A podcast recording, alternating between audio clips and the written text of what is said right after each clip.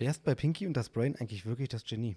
Pinky und das Brain, da geht es ja im Grunde um ein Tierversuchslabor, wo zwei Mäuse durch einen Tierversuch ähm, ja, sich verändert haben. Die eine wurde halt, wie es halt auch im, in der Serie so dargestellt wird, wurde halt so ein bisschen geisteskrank, also ein bisschen verrückt. Und einer von den beiden ist halt das Genie. Und jetzt wird in der Serie ja oft so dargestellt, dass eigentlich Brain, also die kleine Maus, im Grunde das Genie ist. Sie will ja immer die Weltherrschaft an sich reißen, hat aber verschiedene Pläne für. Und dann kommt aber Pinky immer so ein bisschen dazwischen mit seiner, ja, ich sag mal, eher, man könnte jetzt sagen, idiotischen Art und Weise, teilweise.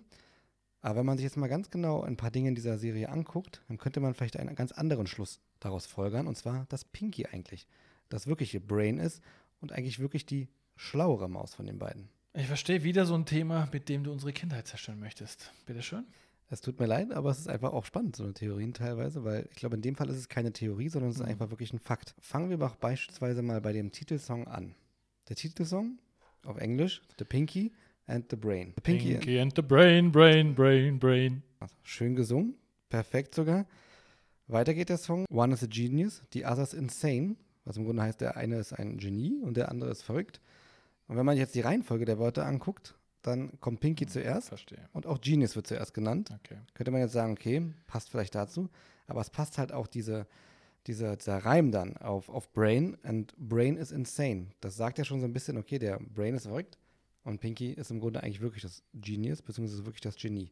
Mhm. Jetzt gibt es in der Serie aber nicht nur den Titelsong, der darauf deuten lassen könnte, dass eigentlich Pinky das Brain ist, mhm. sondern ähm, noch viel mehr Details, die uns dann auch erst beim Gucken der Serie auch wirklich auffällt. Zum Beispiel Brain ist eigentlich ein Analphabet und Pinky kann lesen.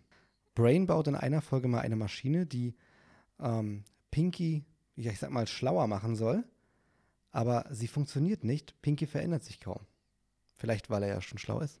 Und Brain baut auch mal eine Maschine in einer Folge, die im Grunde mh, hm, berechnen soll, warum seine Pläne eigentlich nie aufgehen und nie funktionieren. Und die Maschine malt dann einfach ein Bild von ihm. Man achtet da gar nicht als Kind drauf. Ne? Man schaut sich einfach die Serie an und man geht davon aus, weil sich Pinky die ganze Zeit so verhält, dass er der Depp ist irgendwo.